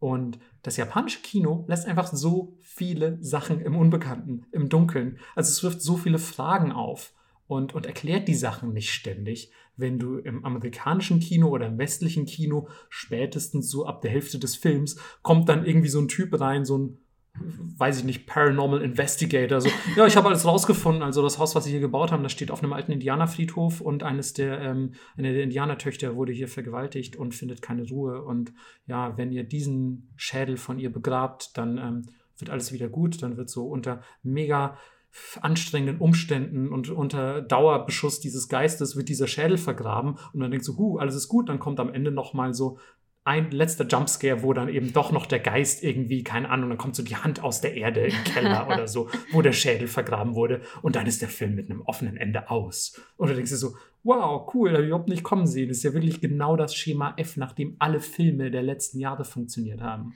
Das ist aber, weil du es gerade so schön erklärt hast, eins der Sachen, ähm, warum ich japanischen Horror oft gruseliger fand, weil, ähm, das war ganz lange nicht so, finde ich, im amerikanischen Horror, das findet oft zu Hause statt. Mhm. Und ähm, ich finde, Sachen, die in deinen eigenen vier Wänden passieren, mhm. sind einfach zehntausendmal gruseliger als irgendwelche Sachen, die in einer Villa auf einem Hügel passieren, weil wie oft bist du da? Nie, eigentlich. Klar. Und es gibt diese eine Szene in The Grudge, die mich einfach so unfassbar ausgecreept hat. Warte, lass mich raten. Bettdecke? Ja! Alles klar. das, das ist das Allerheiligste. Und ich bin ja auch jemand, der einfach wenn er nichts zu tun hat, immer im Bett ist. Ich bin einfach 24 Stunden lang im Bett, wenn ich nichts zu tun habe. Ich esse im Bett, ich gucke Fernsehen im Bett, ich arbeite im Bett, ich mache eigentlich alles im Bett. Deswegen, ja, gibt es auch nicht so richtig im Moment eine Couch, weil kein Need. Und ja, mich hat das mega abgepackt. Vielleicht sollten wir noch kurz dazu sagen. Ich meine, sorry, wenn ihr jetzt John the Grudge immer noch nicht gesehen habt. Ich glaube, ja. der Film ist von 2004 oder so. Und wenn ihr den jetzt immer noch nicht gesehen habt, sorry Leute, also deswegen gibt es jetzt hier einen kleinen Spoiler. ähm, wenn ihr den nicht hören wollt, hört jetzt einfach mal für 10 Sekunden weg oder so. Denn ähm, in dieser nächsten, in dieser Szene, die, die Melissa beschreibt, ist einfach ein Geist plötzlich unter der Bettdecke, unter der die Person sich versteckt. Also die sind dann so zusammen plötzlich. Also ja. eigentlich ganz romantisch. Zusammen unter der Bettdecke. Und natürlich ist das der absolute Horror, weil letzten Endes ist das so die letzte Zuflucht, wo sich jeder versteckt, Toll. wenn der Geist kommt. So, ich verstecke mich unter der Bettdecke, da kann mir nichts passieren. Kennt man ja auch so als Kind. Ne? und, ähm, und da wird das eben aufgebrochen und genau dieser sichere Zufluchtsort fällt in sich zusammen. Ja. ja. Aber das ist auf jeden Fall auch, auch wichtig, so, weil, weil ähm, das macht ja das japanische Kino, wie gesagt, gerade auch aus, dass es viel um den familiären Raum auch geht. Also vieles findet eben im Familienrahmen, also auch entsprechend im eigenen Haus statt. Siehe Hausu zum Beispiel. ja. Ich muss mal kurz gucken. Ich will jetzt echt, also hier will ich wirklich nichts vergessen, Mann, weil ich habe mir so schlau, ich habe mir voll schlaue Gedanken gemacht, Melissa. Wow. Und ähm, im Gegensatz zu anderen Folgen habe ich mir halt jetzt hier mal echt voll schlaue Gedanken gemacht. Und das, ähm, das, ist, ähm, das muss man einfach ein bisschen auch zelebrieren bei mir. Ähm, ja, ich finde, was ich halt geil finde, unabhängig davon, dass es viel, viel Unbekanntes gibt im japanischen Horror, finde ich, dass manchmal der japanische Horror einfach so einen Fick drauf gibt, ob das jetzt Sinn macht. Oder so, ob das jetzt surreal ist oder ob das irgendwie in die Story passt. Also zum Beispiel, als ich das erste Mal The Ring gesehen habe, ähm, und auch hier, sorry Leute, wenn ihr The Ring jetzt noch nicht gesehen habt, ne, habe ich echt kein Verständnis für. So, also, wenn ihr jetzt einen Spoiler wieder nicht hören wollt, hört mal schnell weg. Ähm, dass am Ende die Lösung ist, dieses scheiß Video einfach zu kopieren. Das macht überhaupt keinen Sinn. Es wird überhaupt nicht erklärt. es ist einfach nur so, ach so, ja, so ist das jetzt. Das Take it or leave it, Zuschauer. Ciao. Abspann. Und denkst so, hä? Als ich das erste Mal, ich war fast ein bisschen enttäuscht, als ich das erste Mal Ring gesehen habe, obwohl der Film vorher sehr gruselig und gut war. Aber ich dachte so, das hat doch jetzt überhaupt keinen Sinn, keine Story-Relevanz und es ist doch jetzt einfach völlig willkürlich. Und das habe ich voll oft gesehen in japanischen Horrorfilmen, dass es so ganz willkürliche Elemente gibt, die eigentlich in der Story überhaupt keinen Sinn machen, die nur so ein erzählerisches Stilmittel jetzt sind oder gebraucht werden, um die Story voranzutreiben. Ja, aber ich finde, das gibt es auch in Ami-Filmen oft genug, dass du bist so, hä, es macht ja überhaupt keinen Sinn jetzt. Das ist die Lösung mhm. irgendwie. Aber so ist das ja oft bei, bei Horrorkrams. Das stimmt. Manchmal ist es aber echt sehr auffällig konstruiert, finde ich. Ja. Manche Filme verpacken das sehr gut und dann bei manchen Filmen ist es halt so Holzhammer ins Gesicht. Und ähm, ich finde so, Ring war einer dieser Momente, weil halt das mir so, so krass im, im Kopf geblieben, dieses Ende, wo ich mir dachte so, hä, wieso denn jetzt? Also schön offenes Ende und so ein bisschen Mysterium, warum das so ist. Aber letzten Endes hätte ich schon gerne ein bisschen mehr gewusst. Und es war nicht dieses Lovecraftsche, wow, ich habe voll Angst vor dem, was ich nicht weiß, sondern es war einfach nur, nee, mich liegt das jetzt auf, dass ihr nicht erklärt, warum das so ist. Ihr macht es euch gerade sehr einfach. Und ähm, ja. ja. gut, aber im Horror, im paranormalen Bereich hat man natürlich auch ein bisschen mehr Spielraum, sage ich mal, als jetzt beispielsweise, wenn du irgendwie sowas Slice of Lifeiges, Dramaartiges erzählst. Na, hast du denn aus der Kategorie äh, überforderte Mutter äh, macht Blödsinn mit ihrem Kind, ist, wird, ist, es ist schwierig in der Familie. Gibt es da noch was für dich? Überforderung in der Familie. Also ich hätte auf jeden Fall ähm, viele Horrorfilme, die manche gar nicht als Horrorfilme bezeichnen würden, also weil sie eben ohne paranormale Elemente stattfinden, aber eben sehr gewalttätig sind oder einen irgendwie im negativen Sinne aufwühlen, sage ich mal. Ähm, Audition hatten wir schon angesprochen, was ja eigentlich auch auf so einem familiären Parkett stattfindet. Mhm. Da geht es nämlich einfach um einen Witwer, der eine neue Frau sucht und naja, eine Frau findet, die ja, ein bisschen anders ist. Ähm, mehr will ich nicht spoilern. ähm, und, und gleichzeitig gibt es dann noch so Filme wie Kokuhaku, also Confessions, ähm, den ich auch absolut grandios finde, wenn ihr den noch nicht gesehen habt. Ähm, das ist von 2009 oder so. Das ist, da geht es um eine Lehrerin, die ihre Tochter verloren hat. Und ähm, ich sag mal so viel, sie vermutet die Schuldigen in der Klasse, die sie als Lehrerin betreut.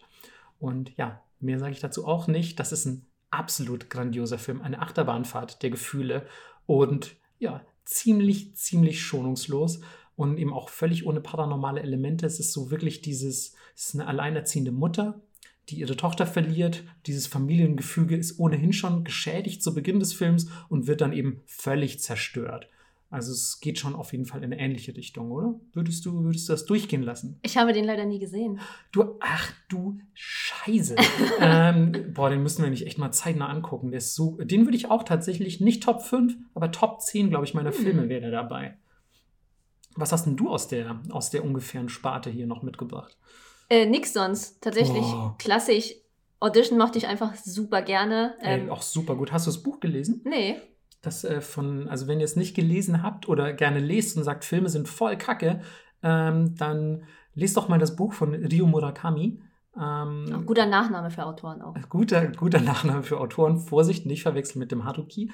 Ähm, lest das mal, das ist ein sehr gutes Buch.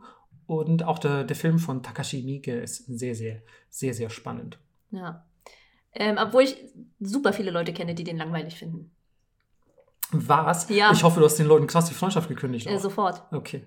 Den hätte ich doch direkt einfach noch so eine Turboschelle mitgegeben. Das gibt es ja wohl gar nicht. Also es gibt auch manchmal Situationen, da darf man nicht über Filmgeschmack streiten. Nee, dann nimmst du einfach eine, eine ja. Klavierseite und trennst in den Kopf ab. Ja, richtig. Was für eine schöne Anspielung. ähm, aber erzähl mal, was hast du sonst noch mitgebracht? So Filme, die dich in irgendeiner Form ähm, auf dem dem japanischen Horrormarkt irgendwie tangiert haben. Ah, also ähm, nach diesem ganzen Zerfall der Familie, was folgt dann oft und was folgte dann auch so ein bisschen in Japan, war der Zerfall der Gesellschaft und wie geht man damit um? Was sind jetzt Werte noch? Was gibt es hier an Ehre? Und äh, im Zuge dessen kam auch noch mal so eine Flut an Filmen, die mich alle mega abgeholt haben. Und äh, einer davon war Itchy the Killer. Natürlich, natürlich. Ey, die Charaktere, alle sind Gold. Kennst, du, kennst du diese neue App, wo man, äh, was ist neue App? Vielleicht ist es auch nur ein Filter. Ich bin ja so raus. Ich bin ja keine, ich bin ja nicht Generation TikTok. Aber wo man so ein, sein eigenes Face in irgendwelche Filmszenen ja. machen kann. Eigentlich würde ich gerne Itchy the Killer sehen. Mit deinem Face auf Itchy. Ja, da sehe ich mich auch in so fünf Jahren. Ja, voll. auch ohne App. Und ähm, der macht einfach Spaß zu gucken. Der ist natürlich auch mega brutal. Der ist mega brutal. ich weiß gar nicht, kam der jemals ungeschnitten in Deutschland raus? Das ist eine gute Frage. Ich hatte nämlich damals eine DVD von Itchy the Killer und die war aber leider ähm, cut. Hm. Und ähm, habe das natürlich voll spät erst gemerkt und dachte so manchmal, hä, das ist irgendwie da fehlt doch jetzt was so ungefähr. Und dann habe ich irgendwann das erste Mal den ungeschnittenen Itchy the Killer gesehen und dachte mir so, aha, daher hat der Film also seinen Ruf. Ja, es ist äh, sehr spaßig. Ich würde auch sagen, das ist jetzt kein klassischer Horrorfilm. Ähm, ich würde eher sagen, es ist ein sehr brutaler Actionfilm. Genau, also, also das Ding ist sowieso ganz viele dieser dieser, ähm, dieser Filme aus, aus, diesem, aus diesem Genre sind ja nicht zwangsläufig Horror. Da würden jetzt viele Leute wahrscheinlich anfangen zu diskutieren, ob beispielsweise Itchy the Killer ein Horrorfilm ja. ist. Oder ob auch sowas wie Guinea Pig ein Horrorfilm ist. Weil letzten Endes ist es einfach nur sehr gewalttätig. Und ich bin da auch echt immer sehr vorsichtig, weil ich gucke mir zwar Filme an, die, die viel Gewalt enthalten, aber ich würde sie voll selten als tatsächliche Horrorfilme einstufen. Für mich hat Horror auch immer ein bisschen was Paranormales, muss ich sagen. Hm. Ja, das ist von Person zu Person verschieden. Ähm, Im gleichen Zug habe ich auch noch Suicide Club. Ja, wobei da ist es ja schon wieder also da weiß man so wenig über die Story. Ich weiß nicht, ich habe den damals auf, äh, mir auf DVD geholt, ähm, weil irgendwie super viele Freunde von mir von dem Film so ein bisschen geschwärmt hatten, aber so im, so, Alter, das wird bestimmt bald verboten, so ungefähr. Den musst du dir holen. Ähm, und man weiß ja echt so wenig über die Story. Also da ist ja potenziell auch eine paranormale Komponente dabei.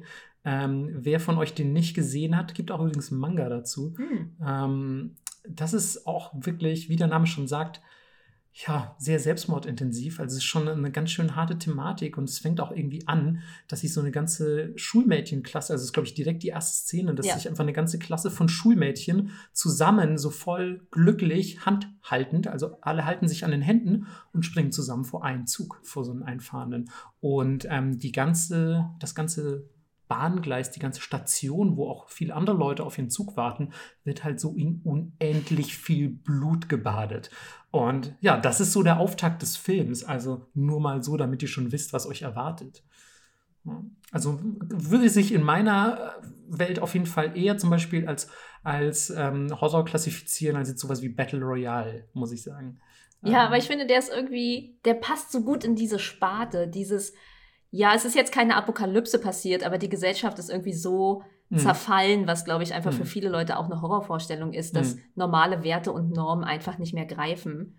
Und, äh, Voll, auf jeden Fall.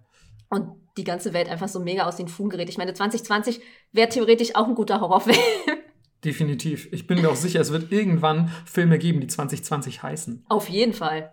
Äh, da schreiben die Leute garantiert jetzt schon dran. Die warten einfach nur so aufs Ende. Ja, ja, genau so. Ah, was passiert denn dann noch? Ah, Jetzt ah, nur noch ein paar Monate, Na, komm den, schon, Leute. den Scheiß kann man sich eh nicht ausdenken, deswegen einfach die Realität abwarten. Ja, genau. Und äh, Battle Royale finde ich in dem Fall super wichtig, weil alle Leute waren so, oh mein Gott, Hunger Games, was für eine revolutionäre Idee und so geil. Und ich war nur so, Mhm. oh, ich Ja. gähne sehr groß. Ey, das fand ich aber auch richtig abgefuckt. So, wieso denn Hunger? Also, so wirklich, habt ihr den Battle Royale nie Ja. gesehen? So, äh, sorry, das war Battle Royale, wann kam der raus? 2000 oder so? Und äh, ja, Hunger Games, keine Ahnung, 2010 vielleicht? 2011, 2012? Kein, wirklich kein Plan. Kein Und ich denke Plan. mir so, ey, Leute, wirklich, revolutionäre Idee, das ist vor allem Battle Royale für Arme. So, es war ja wirklich auch eine Version, wo ich mir dachte, so, ja, ey, keine Ahnung, das ist irgendwie alles, es erinnert an Battle Royale, aber es ist auch irgendwie einfach schwach. ähm, Ja, ich glaube, da, wenn man vorher Battle Royale gesehen hat, dann kann man Mhm. sich Hunger Games einfach nicht mehr so angucken wie jemand anders.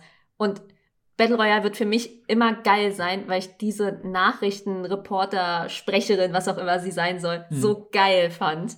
Also Ach so, die, die, die so sehr genki, also sehr, Ja, sehr glücklich und, mega. und auf, aufge, aufgewühlt, so wirklich quirlig über diese ganzen Sachen berichtet. genau, dieser Uniform irgendwie Ja. fand ich mega gut. Ich glaube, ich hatte auch mal in irgendeinem Internetforum Avatar von ihr, also sie als Avatar. Ja. Ähm, ja, war, war damals ein sehr prägender Film auf jeden Fall. Ich glaube, ich habe die DVD dreimal zu Hause. Dreimal? Einmal, einmal auf Japanisch, einmal auf Deutsch, also, beziehungsweise zweimal auf Deutsch, aber eine davon ist irgendwie ungeschnitten oder so. Weiß nicht mehr genau. Also hat mich auch sehr, sehr abgeholt. Zweite Teil war leider nicht so gut, muss ich sagen. Nee, leider nicht. Aber ey, ich merke gerade, du hast voll viele so Filme, wo ich echt vorsichtig wäre, die als Horror zu klassifizieren, weil ich habe halt so mega viele so richtig, ja, Mädchen mit Haaren im Gesicht Filme aufgeschrieben, die ich voll gerne mag. Ähm, zum Beispiel muss ich mal sagen, ähm, damit wir dieses dämonische, creepy Geistermädchen irgendwie mal abgehakt haben, ähm, dass ich Ring und Äxte voll geil finde. Hast du Äxte gesehen? Also Nee. nicht Äxte wie mehrere Äxte, sondern wie EXTE, wie Extensions. Und es ist ein Film eigentlich über Haar-Extensions. Kein Scheiß. Ach so, doch, ja, ja, ja, ja. Und ich dachte am Anfang so, ey, was soll das? Das ist doch die dümmste Prämisse, die ich je gehört habe. Und dann habe ich den geguckt und es war eigentlich ziemlich gut. Es geht nämlich um einen Typen, der, der Haar-Extensions verkauft, so, so, einen- so einen weirden Dude. Und der hat die von, von einem toten Mädchen, deren Haare einfach immer weiter wachsen. Also was ist das schon für eine, für eine abgespacede Idee? Und, ähm, und das sind für mich so zwei Filme, wo ich wirklich, also wenn es um dieses klassische Mädchen mit den Haaren im Gesicht geht, muss ich an einen von diesen beiden Filmen denken. Und ich finde die beide mega grandios, ehrlich gesagt. Die haben mich so krass damals auf japanischen Horror gepolt, ähm, weil ja, ich weiß gar nicht, was es ist. Ne? So am, also Do-On natürlich auch, der ist echt Ja. gut, muss ich sagen, gerade weil die, die Lady so sehr unheimliche Geräusche macht. Ja, dieses. Ah, du kannst es sogar ein bisschen. Ja, Mann, das fand ich. Und vor allem dieser kleine Junge, ja, der kleine Junge. der übrigens, äh, der heißt Toshio Saiki. Und genauso heißt nämlich auch einer meiner Lieblingskünstler. Von Ah. dem ich sogar ein Tattoo auf dem Arm habe. Das könnt ihr jetzt nicht sehen. Und posten wir auch nicht auf Twitter, sorry. Aber. Nee, Boah, das- es ist der Arm, nicht dein Penis. Nee, mit Penis poste ich sehr gerne auf Twitter. Hä? Habt ihr die ganzen Penis-Posts noch nicht gesehen? Ach, hab ich die Ich lösche die einfach geschaut? immer sofort. Ach so. Ich bin immer so sorry, dass keiner erkennt, was das sein soll. Der, das, der ist so klein, Zu den klein. Sieht, sieht man gar nicht, ehrlich Ja. gesagt. Da braucht man sehr viele Megapixel, um den darzustellen. ähm, nee, aber äh, wo waren wir stehen geblieben? Ach ja, mein Penis. Ähm, Ja, nee, bei, bei Ring ähm, und, und, und Exit, die haben mich einfach irgendwie, die haben mich irgendwie krass nicht mitgenommen, sondern einfach irgendwie beeindruckt, weil die, weil die mit diesem, mit diesem gruseligen Mädchen so viel mehr gemacht haben, als man es ursprünglich erwartet hätte, was damit möglich wäre. Das hat ja auch die Amerikaner super krass geprägt. Ja. Die versuchen ja ständig alles zu remaken. Und ein Remake von Ring ist schlechter als das nächste.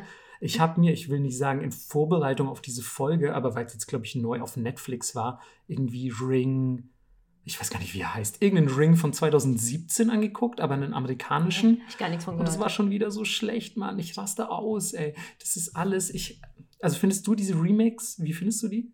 Bevor ich jetzt mich zu weit aus dem Fenster lehne und Melissa so liebt diese Remakes. Nee, ich fand tatsächlich äh, The Grudge Remake gar nicht so schlecht. Okay, wow, das mit Sarah Michelle Gellar. Ich fand so. es damals, ich habe ihn jetzt auch nur äh, einmal gesehen und da war ich, keine Ahnung, in meinen Teenage-Jahren.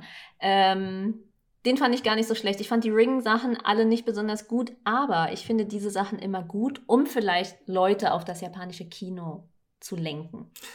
Das stimmt. Also viele, viele tatsächlich dieser Regisseure, die das japanische Original gemacht haben, directen dann ja auch das, ähm, das Remake interessanterweise. Deswegen wundert es mich manchmal, dass die so schlecht sind. Naja, aber, es Aber- ist natürlich für ein ganz anderes Publikum gemacht und du musst ja dann in, im Sinne deiner Zielgruppe agieren, die du abholen möchtest. Und wenn du das einfach nicht mit der Art von Film schaffen kannst, dann macht es ja keinen Sinn, den so zu directen mit amerikanischen Schauspielern, weil jeder würde den schlecht finden. Das stimmt. Ich finde es nur manchmal ein bisschen schade, weil, weil einerseits hat Ring war so einer der japanischen Horrorfilme, glaube ich, die es zum ersten Mal so wirklich ins Ausland geschafft hat und da so eine Art Boom ausgelöst. Das war, glaube ich, damals 98 so ein Blair Witch Project zusammen auch die Zeit, Mhm. wo es wieder so eine ganz neue Art von Horror plötzlich gab. Und einerseits hattest du so dieses Found-Footage-ige, also so, so, du hast irgendwie ein Videotape im Wald gefunden und darauf sind dann so die letzten Stunden irgendwelcher Wanderer, die der Blair Witch begegnen. Und gleichzeitig hattest du dieses gruselige japanische Mädchen und so einen sehr, äh, einen sehr anderen Approach, was, was Horror angeht. Und das haben die dann genommen und irgendwie so in, in, diese, in diesen Einheitsbrei verwandelt, den man eigentlich schon vom amerikanischen Horrorkino kennt. Das fand ich so schade. Also, dass die Amerikaner da nichts draus gelernt haben und dann einfach so, ja, okay, das, der Film ist an sich gut, hat auch so eine sehr düstere Atmosphäre. Er arbeitet vor allem sehr viel mit Atmosphäre, nicht mit Jumpscares. Das könnten wir jetzt hier machen. Ja, lass doch mal Jumpscares einbauen und vielleicht so ein paar Horror-Klischees. Wie wäre es denn, wenn jemandem so, während er schläft, die Decke von so einem Geist weggezogen wird? So, weißt du, solche Szenen. Einfach so jeder zweite amerikanische Horrorfilm, so, es wird, wird irgendwie eine, eine, eine Geisterhand eingeblendet oder man sieht die Hand gar nicht, die einfach so jemanden, der schläft, die Decke wegzieht und dann so, lass noch ein Ouija-Board einbauen oder so. Da haben wir auch wirklich alle Klischees abgefeiert. Das finde ich immer noch so schade, muss ich sagen. Ähm, Also du hast natürlich recht, es wird auf diesen Markt zugeschnitten. Aber gleichzeitig habe ich auch immer das Gefühl, das Horrorgenre leidet so ein bisschen unter seinen Klischees und die Leute sagen halt so, ja, aber das ist immer derselbe Scheiß, ja, aber das ist voll billig, sind immer nur dieselben Tricks, weil sich die Leute aber auch eben nicht die Mühe geben, das aufzubrechen und aus diesen Klischees irgendwie rauszukommen. Ja, also aus Produktionssicht kann ich dir sagen, äh, am Ende macht halt die Kasse, was produziert wird. Ich weiß doch. Und, also wem sage ich das überhaupt? Weißt du doch am besten. Ja, ja. Mit Mangas, die released werden. Ja, natürlich. Natürlich. Wenn ich einfach nur Mangas releasen könnte, die ich geil finde und nicht die, von denen wir glauben, dass sie sich gut verkaufen, boah, da sähe der Manga-Markt in Deutschland, glaube ich, ganz schön anders aus. So ist es immer leider. Und ähm, deswegen, ich verstehe, dass die ihre Berechtigung haben und ich hoffe einfach, dass es viele Leute gibt, die dann sagen, hey, das fand ich ganz geil. Ich gucke mir jetzt mal die amerikanischen, äh, die japanischen Sachen an und vielleicht shiftet das ja dann so ein bisschen. Hm. Manchmal, also du hast vollkommen recht, du hast da einen voll erwachsenen, reifen Ansatz. Irgendwie, ich bin einfach immer nur wütend, auch so zum Beispiel Tale of Two Sisters. Ich weiß, das ist jetzt ein koreanischer Film, aber als ich den, ähm, wie gesagt, gesehen habe, das Original, war ich halt so weggeblasen und dann das Remake, Oh, wahrscheinlich ja. einer der schlechtesten Filme, die je gedreht wurden. Ach, es ist immer so traurig, Mann. Aber Adaptionen sind halt auch nicht einfach, denn zum Beispiel auf meiner Liste Uzumaki-Film. Hast du den gesehen? Reden wir von. Junji Ito? Wir Ja. reden von Junji Ito. Oh. Und du kannst dir richtig vorstellen, wie schwierig es ist, sowas zu adaptieren, Mann. Ähm, Aber den hast du aus Humorgründen auf deiner Liste oder weil du den richtig geil findest? nee, den habe ich schon eher, also so eine nostalgische Verblendung ein bisschen. Ja. Aber auch, irgendwie schon so eine gewisse Begeisterung. ähm, nicht, weil er gruselig ist, um Gottes Willen. Ich finde ihn auf keinen Fall gruselig. Und er ist echt trashig. Aber ich finde, er hat zum Beispiel die Junji Ito-Atmosphäre oder so, so ein bisschen so einen leichten Junji Ito-Vibe besser eingefangen als jeder Junji Ito-Anime. Ja, okay. Okay. Und als ich fand den, als ich den das erste Mal gesehen habe, und da war ich noch echt ja, relativ unbewandert, was Ito und so weiter anging, fand ich den schon ganz schön weird. Und dadurch natürlich auch gruselig, weil ich ihn eben nicht verstanden habe oder weil ich eben nicht wusste, was es mit diesen Spiralen und so auf sich hat. Das ist ja auch wieder was, was sehr viel im Dunkeln lässt. Und dann mhm. hast du wieder dein Lovecraftsches Angst vor dem Unbekannten Prinzip. Und ähm, ich habe den das erste Mal gesehen und war nicht so hasserfüllt wie viele andere Junji Ito-Fans, sagen wir mal so. Ich wollte ihn einfach aufschreiben als so quasi Horrorfilm- und Manga-Adaption. Weil. Und ey, ich möchte noch dazu sagen, das war der erste Film, den ich komplett auf Japanisch ohne Untertitel angeguckt habe und verstanden. So, das war. Uh. Deswegen habe ich so eine nostalgische Verblendung, ja, okay. was den angeht. Und bin so, nee, ich kann ihn einfach nicht scheiße finden. so. Ja, obwohl natürlich in dem Zusammenhang verstehen ähm, auch schwierig ist. Ja, was heißt verstehen, genau. Also ich wusste, was die sagen. Was, ja, es, ja, was ja. es bedeutet. Hm, nee, also ganz so schwer ist es ja auch nicht. Ähm, da gibt es deutlich bessere Beispiele. Zum Beispiel, ähm, muss ich sagen, äh, Noroi. Ich weiß nicht, wer von euch den gesehen hat. Ähm, hast du den mal geguckt? Ich Noroi the so, Curse heißt Ich bin der? so schlecht mit Namen. Ähm, ist auch ein sehr, also eigentlich von einem meiner absoluten Lieblingsregisseure, nämlich Koji Shiraishi. Und ähm, der macht viele Found-Footage-Filme, viele Horror-Filme. Und ähm, auch Noroi ist so ein Found-Footage-Film, also alles so mit Handkamera und ist so ein bisschen auf so gefakte Authentizität. Das sind gefundene Tapes und so. Das mag ich eigentlich total gerne, wenn der Film gut ist. So, also es gibt voll viele Leute, die hassen so dieses Genre an sich, weil sie vielleicht auch mit der Optik nicht klarkommen oder meinen, das sind alles Low-Budget Indie-Produktionen, die eh scheiße sind. Aber ich finde, da gibt es ganz schön viele versteckte Juwelen und Noroi ist definitiv eins davon, weil ähm, ich würde fast sagen, es könnte mein Lieblingshorrorfilm sein. Oh, ähm, ja, es ist äh, nämlich ein, ein, wie gesagt, ein Found-Footage-Film über einen Mann, der als ja, Dokumentarfilmer so ein bisschen paranormale Fälle untersucht und da so durch Japan fährt und einfach Leute besucht, die sagen so, ey, ich glaube, bei mir im Haus spukt's oder bei meinen Nachbarn spukt's oder keine Ahnung, ich glaube einfach, ich bin verflucht oder sonst irgendwas. Und der wird eines Tages, glaube ich, zu irgendwie einer Familie nach Tokio gerufen und die sagen irgendwie, keine Ahnung, wir hören nachts aus dem Nachbarhaus Bibis schreien, aber da wohnt gar niemand oder so. Irgendwie sowas in die Richtung. Also so ganz banal eigentlich fängt es an. Und ich kann jetzt natürlich nicht spoilern, weil ich muss echt, wenn ihr den Film noch nicht gesehen habt, ich weiß, der ist auch von vielleicht sogar 2005 oder so. Und da könnte ich jetzt sagen, ja, kann ich durch spoilern. Aber nee, Mann, da, da liebe ich, lieb ich den Film zu sehr. Doppelstandard. Sorry, Leute. Den müsst ihr euch angucken, vor allem weil, und jetzt haltet euch fest, der ist komplett auf YouTube. Warum, warum auch immer. Ich habe keine Ahnung, den hat bisher niemand runtergenommen. Und der ist aber schon seit fünf Jahren oder so. Ist der einfach komplett auf YouTube. Mit Untertitel? Mit Untertiteln. Nice. Wir haben Japanisch mit Untertiteln. Ich glaube allerdings, das sind englische Untertitel. Also deswegen müsstet ihr wahrscheinlich der englischen Sprache mächtig sein, um den zu gucken. Oder natürlich der japanischen.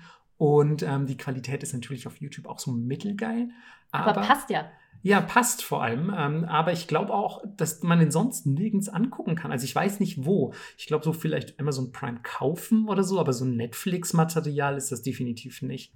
Und ähm, ja, dieser, dieser ja, Dokumentarfilmer geht dann eben so diesen anfänglichen, sehr vereinzelten Hinweisen nach und ja, deckt dann so eine sehr viel größere Verschwörung und Zusammenhänge auf, die die einfach super cool umgesetzt sind, ganz gruselig, viel japanische Folklore auch drin, so wieder dieses typische, man hat so Kaidan und urbane Legenden mhm. und so, man hat wirklich, also ich finde den ganz unheimlich, der hat auch ein, der hat ganz unheimliche Sounds und so, also das macht Koji Shiraishi immer sehr gut, auch was der, was der soundtechnisch da in seine Filme implementiert. Ähm, fand ich, fand ich eine sehr unheimliche Atmosphäre, also und das sage ich echt nicht leichtfertig, weil ich sonst eigentlich sehr wenige Filme gruselig finde. Du guckst ja so eine Sachen auch zum Einschlafen. Tatsächlich gucke ich sehr gerne Horrorfilme zum Einschlafen, ja. Ähm, und meistens finde ich die aber gut und schlafe dann gar nicht ein. Also kommt drauf an. Das ist dann eigentlich, wenn ich nicht einschlafe bei dem Horrorfilm, ist direkt Qualitätsmerkmal.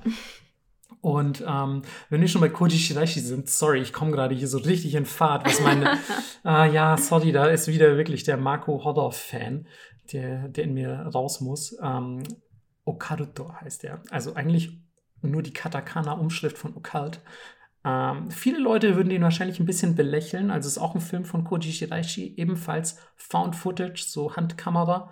Und der ist sehr slow erzählt. Also es ganz, fängt ganz langsam und mysteriös an, nämlich mit einem Mord an irgendwie zwei oder drei Leuten, wo so ein Typ völlig grundlos irgendwie auf so einem Wanderweg oder auf so einer Ausflugsroute am, am Meer sticht er einfach irgendwie so drei Leute ab. Und einer überlebt. Und ähm, mit diesem Typen macht der, der Protagonist des Films anschließende Dokumentation, um quasi so ein bisschen dem Fall auf die Schliche zu kommen. Was hat diesen Typ damals bewegt? Was sollte das? Und du als einziger Überlebender, keine Ahnung, vielleicht kannst du mir irgendwas erzählen. Und dann interviewt er den und erzählt auch schon so, der hebt dann auch irgendwie so sein Shirt hoch. Das ist jetzt kein Spoiler, das passiert relativ am Anfang des Films. Ähm, hat er irgendwie so krasse Narben überall auf dem Körper, die so ein komisches Muster ergeben. Das hat ihm der Mörder eingeritzt. Okay. Und ähm, dann geht es darum, rauszufinden, was bedeutet dieses Muster. Und ähm, immer weiter geht er dann irgendwelchen Leads nach, die sich natürlich nach und nach verdichten und auf eine Klimax hinleiten, die ich an dieser Stelle natürlich nicht verraten kann. Aber ich fand, der Film hat sehr viele Lovecraftsche Komponenten auch. Also sehr, wie gesagt, sehr langsam erzählt. Er erklärt fast gar nichts. Also zum Beispiel dieser Typ, der auch ähm, diese, diese Narben auf dem Körper hat, der Überlebende dieses Anschlags der ist der weirdeste Typ, den ich je gesehen habe in dem Film. Das ist so gut gecastet. Man weiß sofort, du siehst ihn und weißt, okay, irgendwas stimmt mit dem nicht. Okay, es stimmt irgendwas nicht. Holy shit, der ist super weird. Okay, das passiert mir aber auch auf dem Real Life. Ja, aber ey, wann hast du diese Leute das letzte Mal für deinen Film gecastet? So. Und, ähm, das passiert mir auch gerade in diesem Moment eigentlich. Oh. Ey, ich kann es aber auch gut verstehen, wenn man jetzt neben mir sitzt und sich denkt, boah, voll der weirde Typ, so, ähm, ich, ich bin hier schon ganz fadig und so, und ja, und Horror, und pass auf, und dann sieht er UFOs und wow, und hier, und der sieht so weird aus und der hat Narben eingeritzt und, und lass mich mal kurz auf meine Notizen rascheln, so. So, ja, man, voll anstrengend. So, nächstes Mal kommt wieder ein Melissa-Thema, da reden wir dann über, ich weiß auch nicht. Maskottchen. Ah ja, stimmt. Aber nicht in der nächsten Folge tatsächlich. Nächste Folge nee. ist erstmal noch weitere noch Grusel. Horrorkram, das stimmt. Im November dann vielleicht, um ein bisschen runterzukommen zum Runterkommen, genau, vor Weihnachten und so. Mhm. Kommt dann nochmal so eine Runterkommen-Folge oder zwei.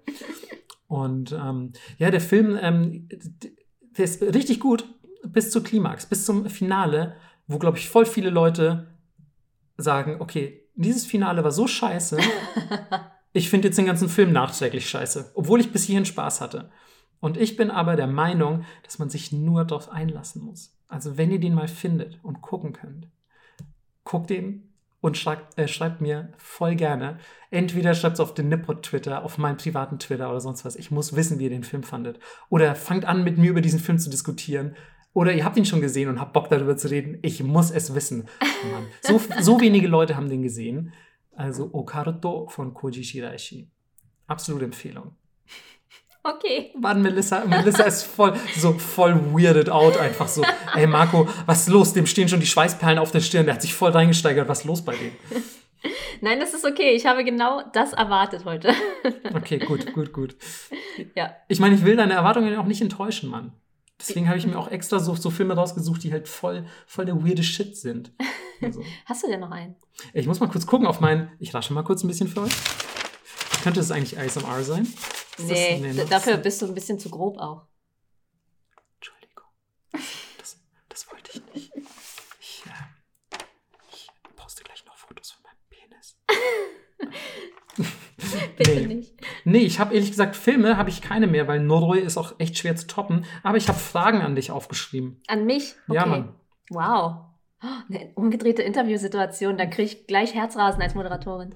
Ach so, ich dachte, Frauen, aber Frauen kriegen oft Herzrasen, wenn die neben mir sitzen. Das ist Todesangst. das stimmt. Oder wenn du so einen Würgereiz unterdrücken musst. Ja, das, das stimmt. Ne? Da geht die äh, Herzrate auch hoch, Auf ich. jeden Fall, auf jeden Fall. Immer bevor man äh, sich, sich stark übergeben muss. ja. Dann ist man sehr aufgeregt. wie, wie in so einem Trash-Horrorfilm, so ein Strahl. Ja. Der geht dann auch immer direkt in mein Gesicht. ähm, nee, und ich finde, Guckst du lieber japanischen Horror oder westlichen Horror? Ist meine erste Frage. Oh, das ist super schwer. Also, ich hätte gesagt, früher hätte ich ganz klar japanisch geantwortet, Mhm. aber im Moment entweder es erreicht mich nicht, ähm, weil, keine Ahnung, ich aufgehört habe, Blu-rays bei Rapid Eye Movie zu kaufen, Mhm. ins Blaue, oder ähm, es wurde einfach nicht viel guter Kram produziert. Mhm. Das ist so mein Eindruck im Moment. Also es ist irgendwie nicht mehr so kreativ und expressiv, wie es früher war für mich.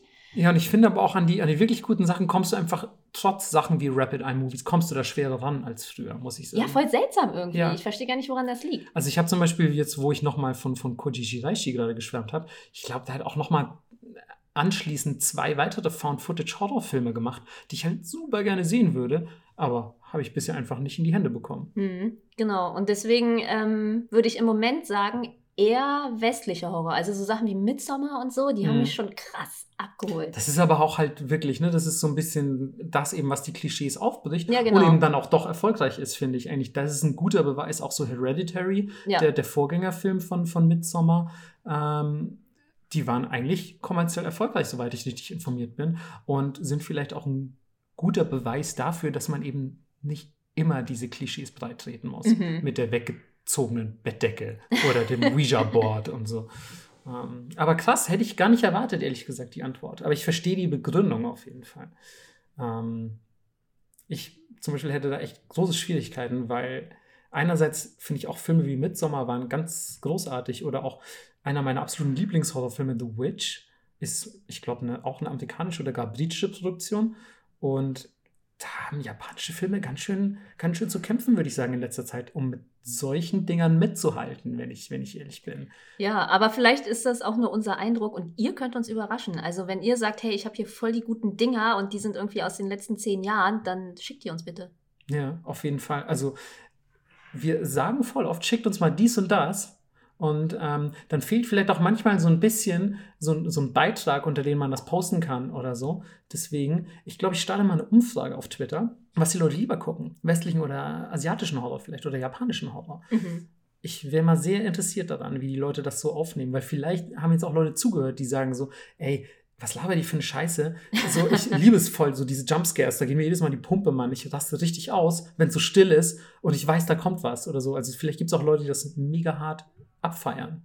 Ja, ich kenne viele Leute, die das abfeiern. Mich Ah, holt's okay. nicht so ab. Aber guckst du lieber Bloody, so Sachen, so richtig Gore oder schon eher so paranormalen Kram? Ähm, nee, schon eher so ein bisschen paranormal. Obwohl zum Beispiel Midsommar war gar nicht paranormal Mhm. und das könnte genauso passieren. Und das ist eigentlich, was mich am meisten abfuckt. Also, ein gutes Beispiel, weil er wirkte paranormal, ne? Aber war nicht. Ja, ja, war nicht, aber wirkte so. Genau. Das mag ich auch ganz gerne. Und auch so reelle Gewalt holt mich auch mehr ab, als wenn es so sehr gory wird. Mhm. Also zum Beispiel, ich weiß gar nicht, welcher Film ist das denn? Ich glaube Drive, wo der eine Typ den anderen im Fahrstuhl so krass zusammenschlägt. Und der wird einfach nur zusammengeschlagen, aber die Geräusche und wie es aussieht, ist einfach so ultra real. Mhm. Und ich bin ja in der Kung-Fu-Schule groß geworden. Ich weiß, wie es sich anhört, wenn Knochen brechen. Mhm. Deswegen, und wie viel Blut tatsächlich aus einem Menschen rauskommt, dem Mhm. krass ins Gesicht geschlagen wird. Und deswegen ähm, finde ich das immer ekliger und gruseliger. Ja, das verstehe ich auf jeden Fall. Also Ekel und Grusel sind für mich aber auch nochmal zwei unterschiedliche Ja, Sachen, voll. muss ich sagen. Also ich finde halt im japanischen Horror hat man es einfach bis heute im Durchschnitt besser raus, mit geiler Atmosphäre zu arbeiten. Mhm, ja. Und ähm, dieses ganze Gewaltding, das hat mich noch nie so richtig abgeholt, wenn ich ehrlich bin. Weil ich mir auch einfach, also ich habe halt so richtig Bock auf paranormalen Shit und ich denke mir immer so, ey, da muss es doch noch mehr geben im Live. Und so, das kann doch nicht alles gewesen sein. Es muss irgendwelche coolen Geistergirls geben, die Single sind und auch irgendwie heiß und nein, Quatsch. Dich possessen wollen. Ja, also früher hat mir das mega Spaß gemacht, diesen ganzen Goa-Kram zu gucken. Und äh, manchmal heute, wenn es so fast ein bisschen witzig ist oder so ultra trashy, mache ich das auch noch gerne. So Brain Dead zum Beispiel. Der macht einfach Spaß. auf jeden Fall. Das ist dann halt eher, den gucke ich jetzt aus Spaß, mache mir Popcorn und es ist irgendwie funny. Hast du ähm, One Cut of the Dead gesehen? Also so ein japanischer Zombie-Horrorfilm. Nee, ich glaube nicht. Der wurde nämlich auch in höchsten Tönen gelobt und auch ich muss gestehen, ich habe ihn leider immer noch nicht gesehen, obwohl es ihn, glaube ich, sogar auf Amazon Prime gibt. Ähm, muss dann eigentlich mal angucken. Ich bin leider ein bisschen gesättigt, was die Zombie-Thematik angeht, wenn ich ehrlich bin. Aber das machen interessanterweise japanische Horrorfilme auch sehr selten, finde ich. Also es gibt japanische Zombie-Horrorfilme, aber sehr, sehr wenige.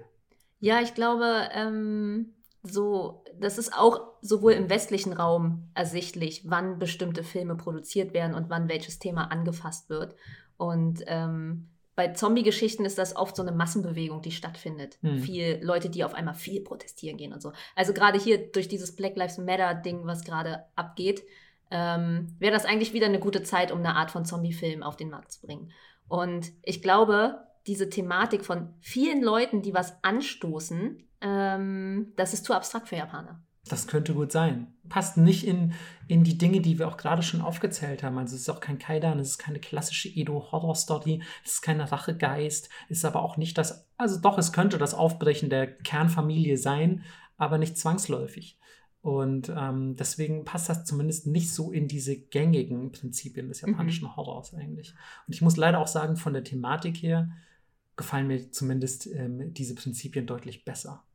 Ach, ich mag auch Zombies irgendwie ah, ich finde, es wird trotzdem mal wieder Zeit. Also wäre es nicht geil, wenn die Japaner jetzt mal wieder so einen japanischen Horrorfilm machen, so richtig, so Edo-Zeit auch. Ja. Und, und ähm, der einfach richtig gut ist, aber gerne mit Props, also nicht so CGI und ah, da hätte ich richtig Bock drauf. Ja. So ein bisschen, ja, boah.